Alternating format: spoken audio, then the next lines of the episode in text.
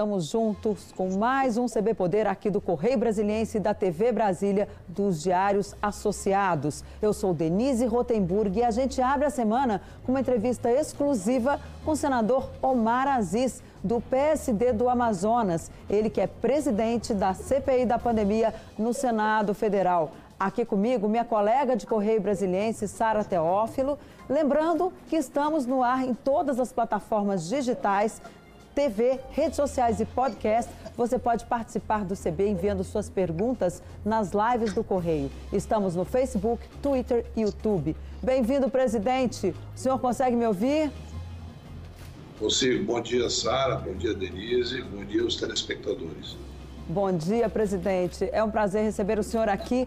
A gente começa perguntando sobre o gabinete paralelo que está aí na ordem do dia das oitivas da CPI. Amanhã temos também a realização de uma sessão para tentar apurar ali ou conseguir aprovar novas convocações. E está nessa lista Arthur Weitraub, que coordenou ali um grupo do, no Palácio do Planalto, e também do deputado Osmar Terra. Eles vão ser convocados mesmo? Já dá para dizer que existia um gabinete paralelo?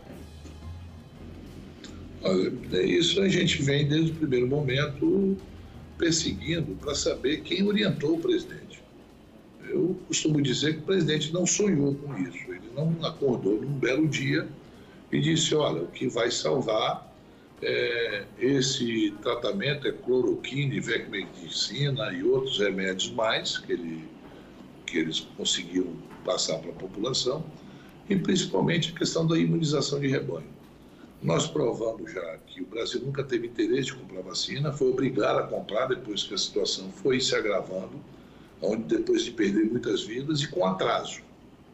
Até porque a Pfizer e, o Butantan provaram isso. Né? E o ministro, à época, o ministro que estava naquele momento, é, ele mentiu também. Não mentiu. Pazuello não mentiu, pelo menos numa frase que ele disse. É aquela que ele disse é simples assim, um manda e outro obedece. E você vê naquele vídeo que foi é, publicado, em que o próprio presidente disse, eu vou mandar meu assessor aqui, que aí se referindo ao deputado Osmar Terra, falar com o Pazuello. Então ele recebia ordem, ou diretas do presidente, ou por intermediários, e fazia. Isso aconteceu aqui, principalmente no meu estado, no estado do Amazonas, onde eles vieram aqui fazer de cobaia o povo daqui, usando um aplicativo chamado Tratecov, que não resolveu absolutamente nada, pelo contrário, é, propagou o uso indevido desse tratamento precoce, que a doutora Mayra foi lá dizer que não era mais tratamento precoce, era tratamento inicial.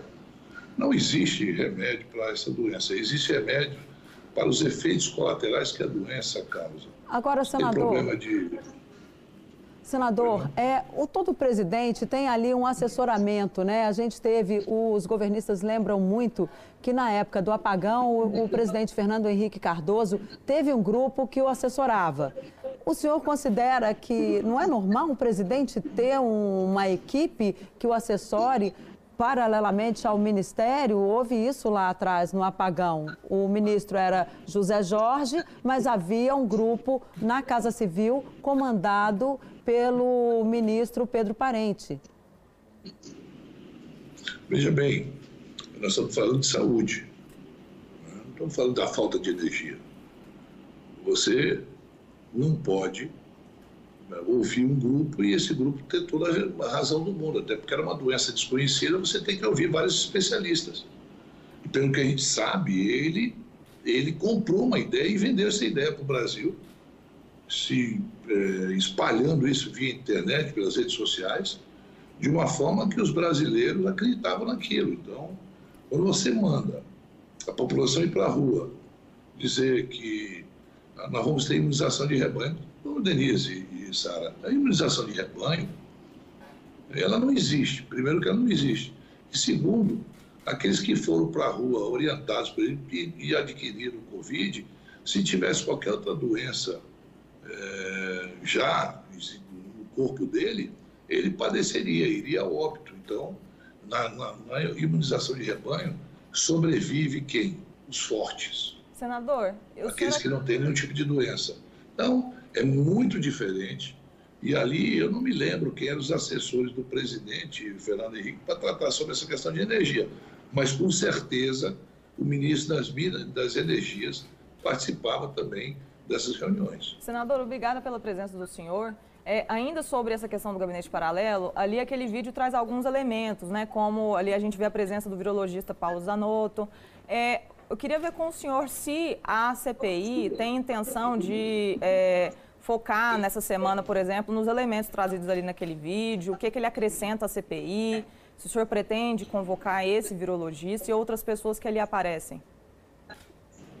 Esse vídeo é do dia 8 de é, setembro. setembro, parece, não é isso?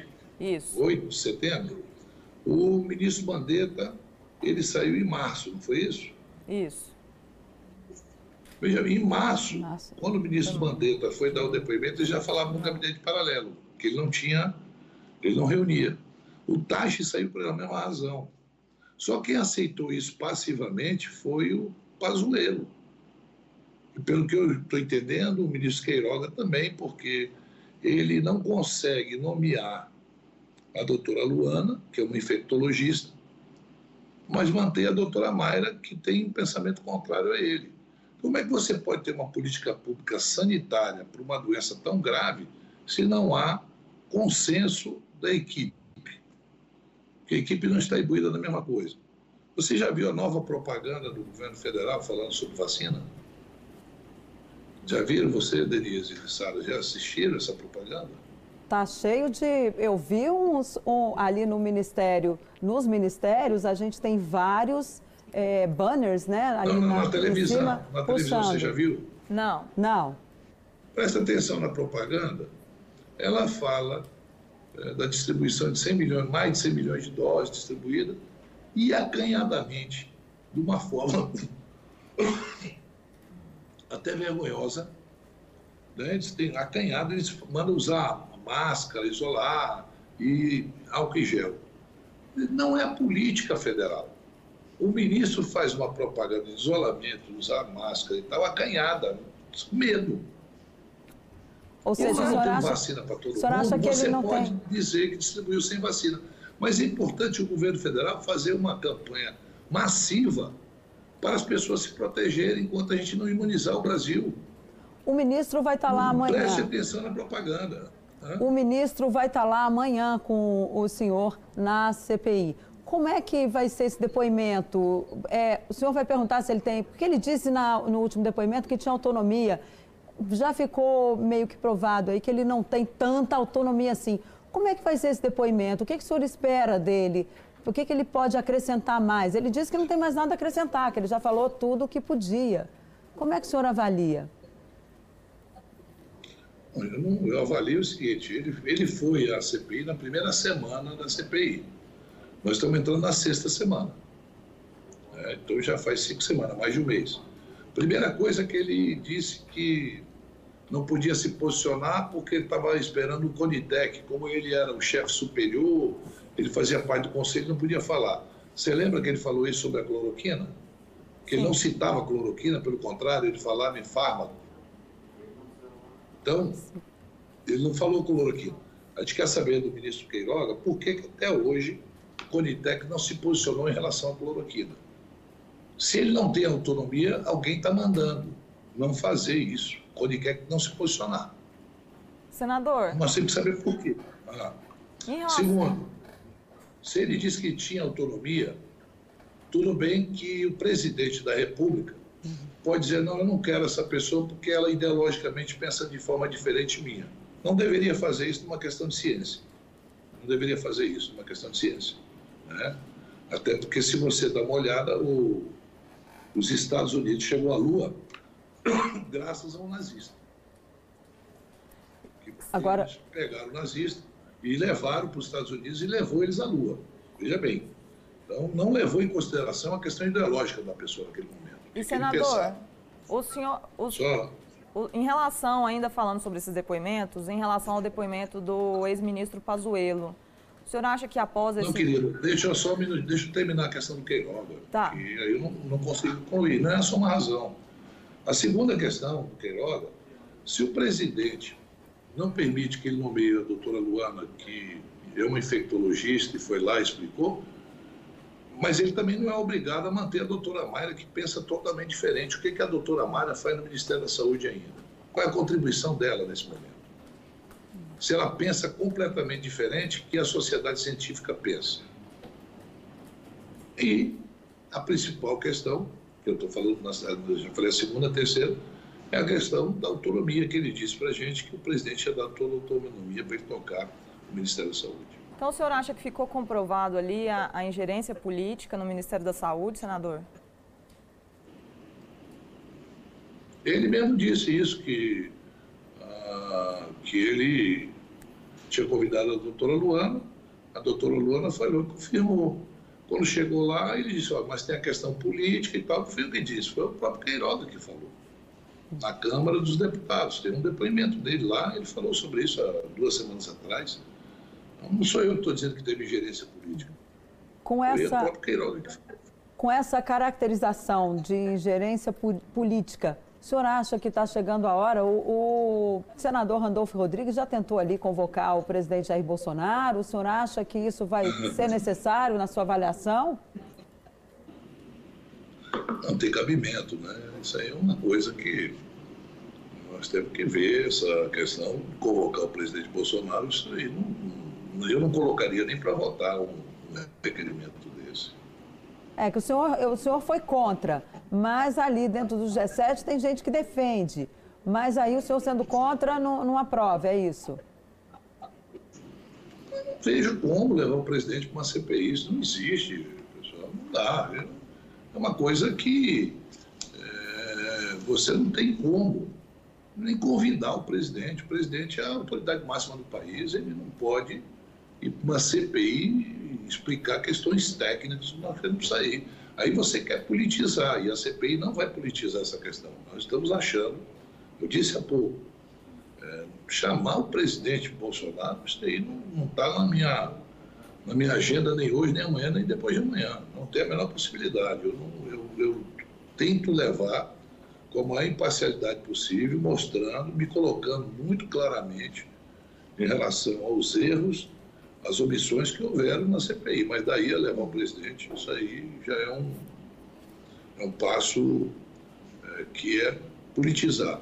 Entendo que levar o presidente era a mesma coisa que eu ter prendido o Fábio Bangart naquele momento. A CPI estava iniciando, ela não estava consolidada, existia um, uma desconfiança muito grande que fosse dar em pizza.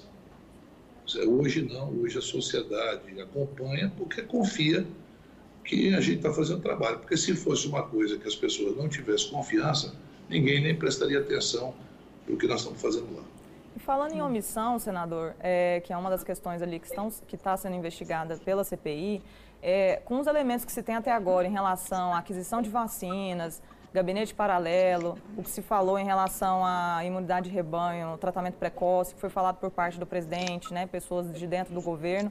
O senhor acha que até o momento já tem elementos suficientes para mostrar uma omissão por parte do presidente do governo federal no âmbito da pandemia? O governo federal tem duas coisas que você pode ter certeza. Tá certo?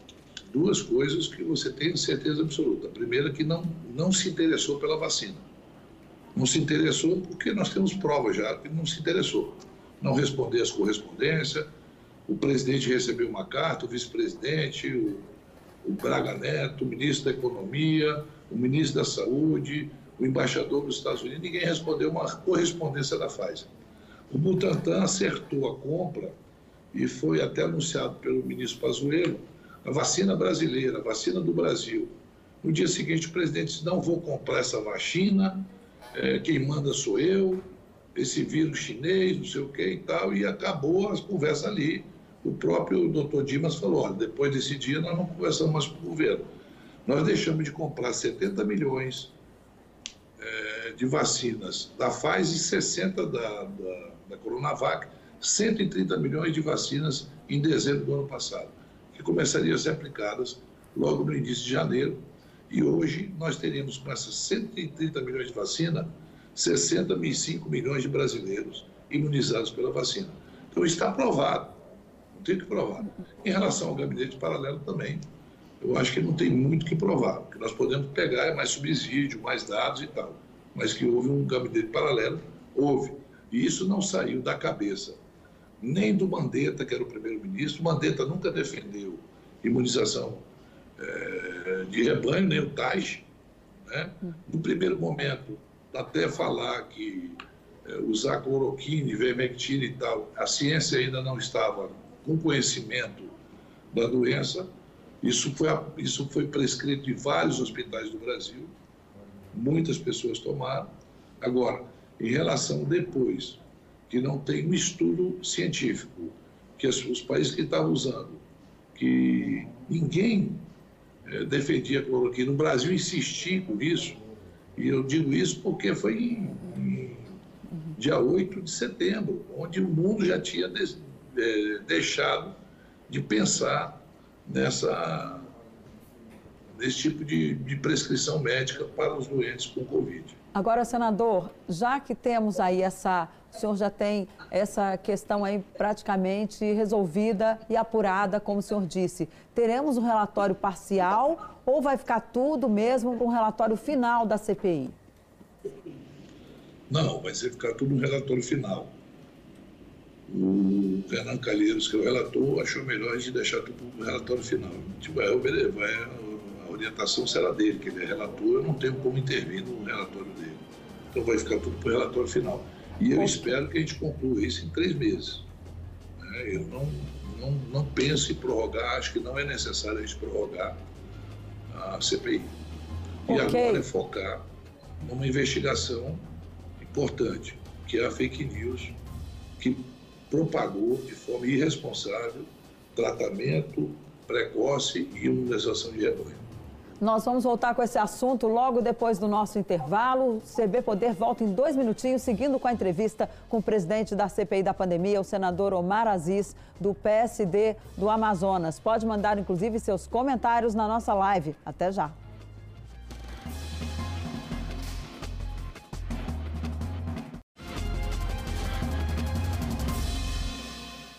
Olá, estamos de volta. Hoje eu, Denise Rotenburg e Sara Teófilo recebemos aqui via Skype o presidente da CPI, Omar Aziz, do PSD do Amazonas. Senador, no primeiro bloco o senhor encerrou ali falando da questão das fake news. A Sara tem uma pergunta para o senhor aqui sobre esse assunto. Senador, eu queria ver com o senhor quando que a CPI pretende se aprofundar na questão do gabinete do ódio, na divulgação dessas informações erradas em relação à Covid-19 nós vamos aprofundar agora, nós vamos ter acesso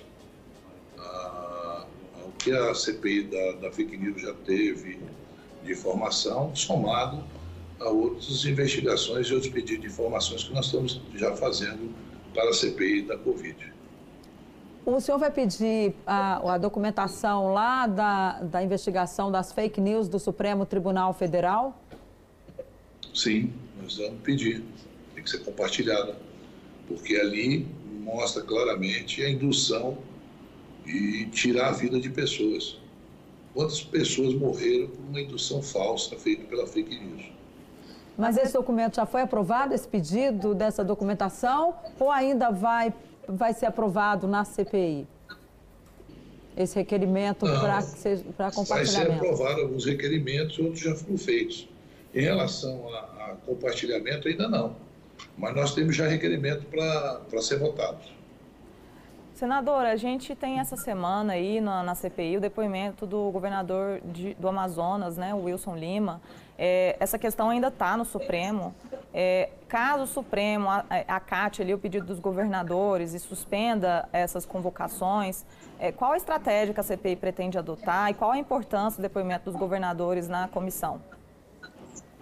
Bom, no Amazonas está é, no escopo, né? falta de oxigênio. O caos que aconteceu no início do ano no Amazonas, onde muitas pessoas faleceram por falta de oxigênio.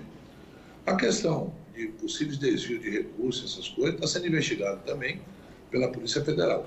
Mas no escopo da, do pedido do senador Eduardo Girão fala em recursos e repasses e, e fatos correlatos de governos e prefeituras. E o que nós tivemos na reunião, que foi um acordo que fizemos, é convocar todos os governadores que é, teve a operação da Polícia Federal para explicar o que está vendo e tal. Então, essa questão, para a gente, é ponto pacífico. Agora, espero que não haja interferência de nenhum outro poder em relação ao nosso trabalho que nós estamos fazendo na CPI. Como assim, interferência de outro poder?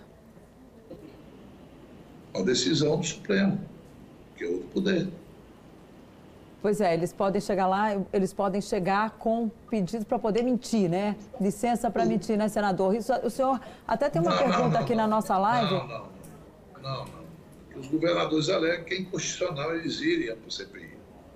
Eles pediram, para mim, fizeram um documento pedindo para trocar convocação para convite. E o senhor vai trocar? O senhor já trocou? Não, nem, nem analisei. E nem vai analisar? Mantive aquilo que nós tínhamos feito. Né? E nem vai analisar? Não tem.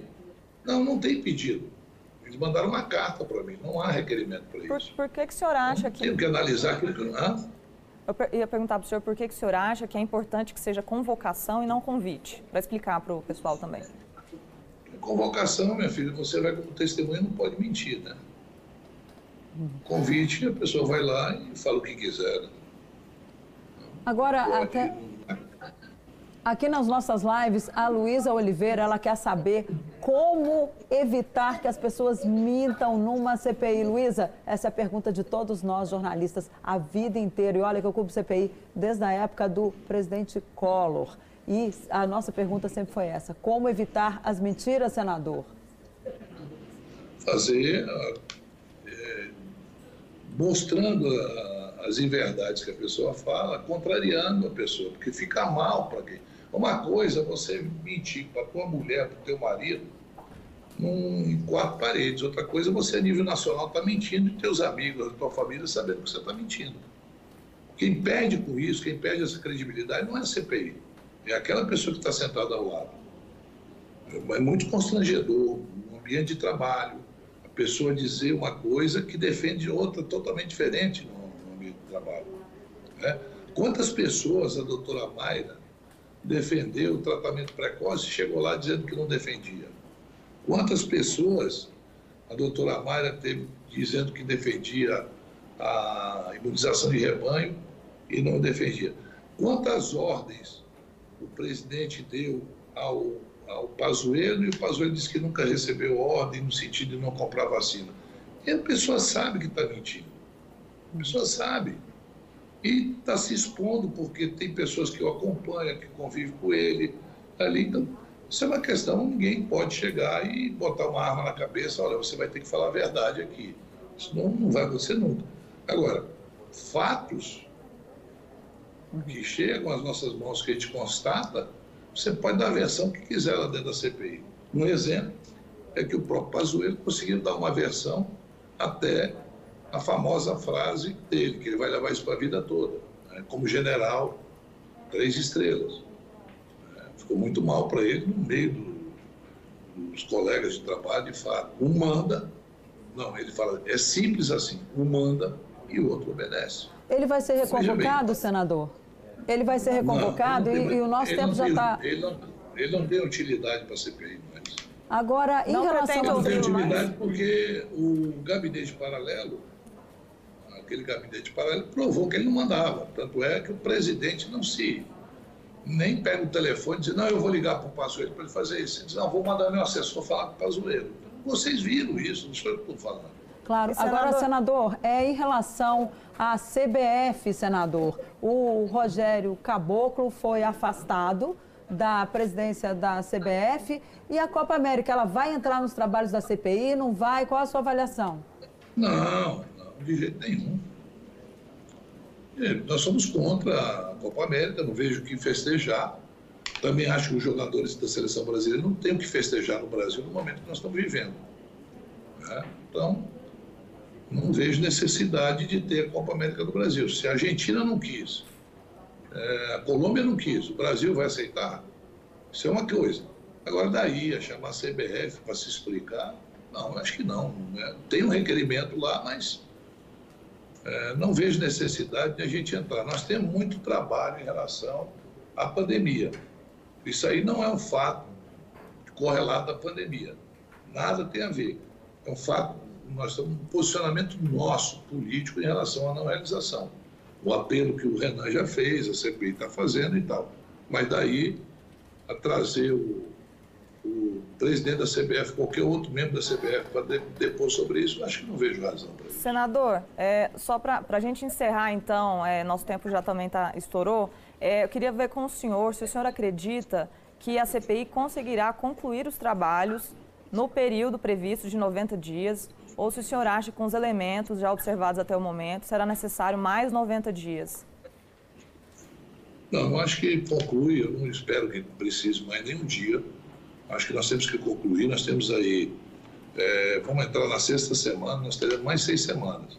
Em seis semanas nós conseguimos, já conseguimos esclarecer muitas coisas que a população brasileira, a imprensa não sabia.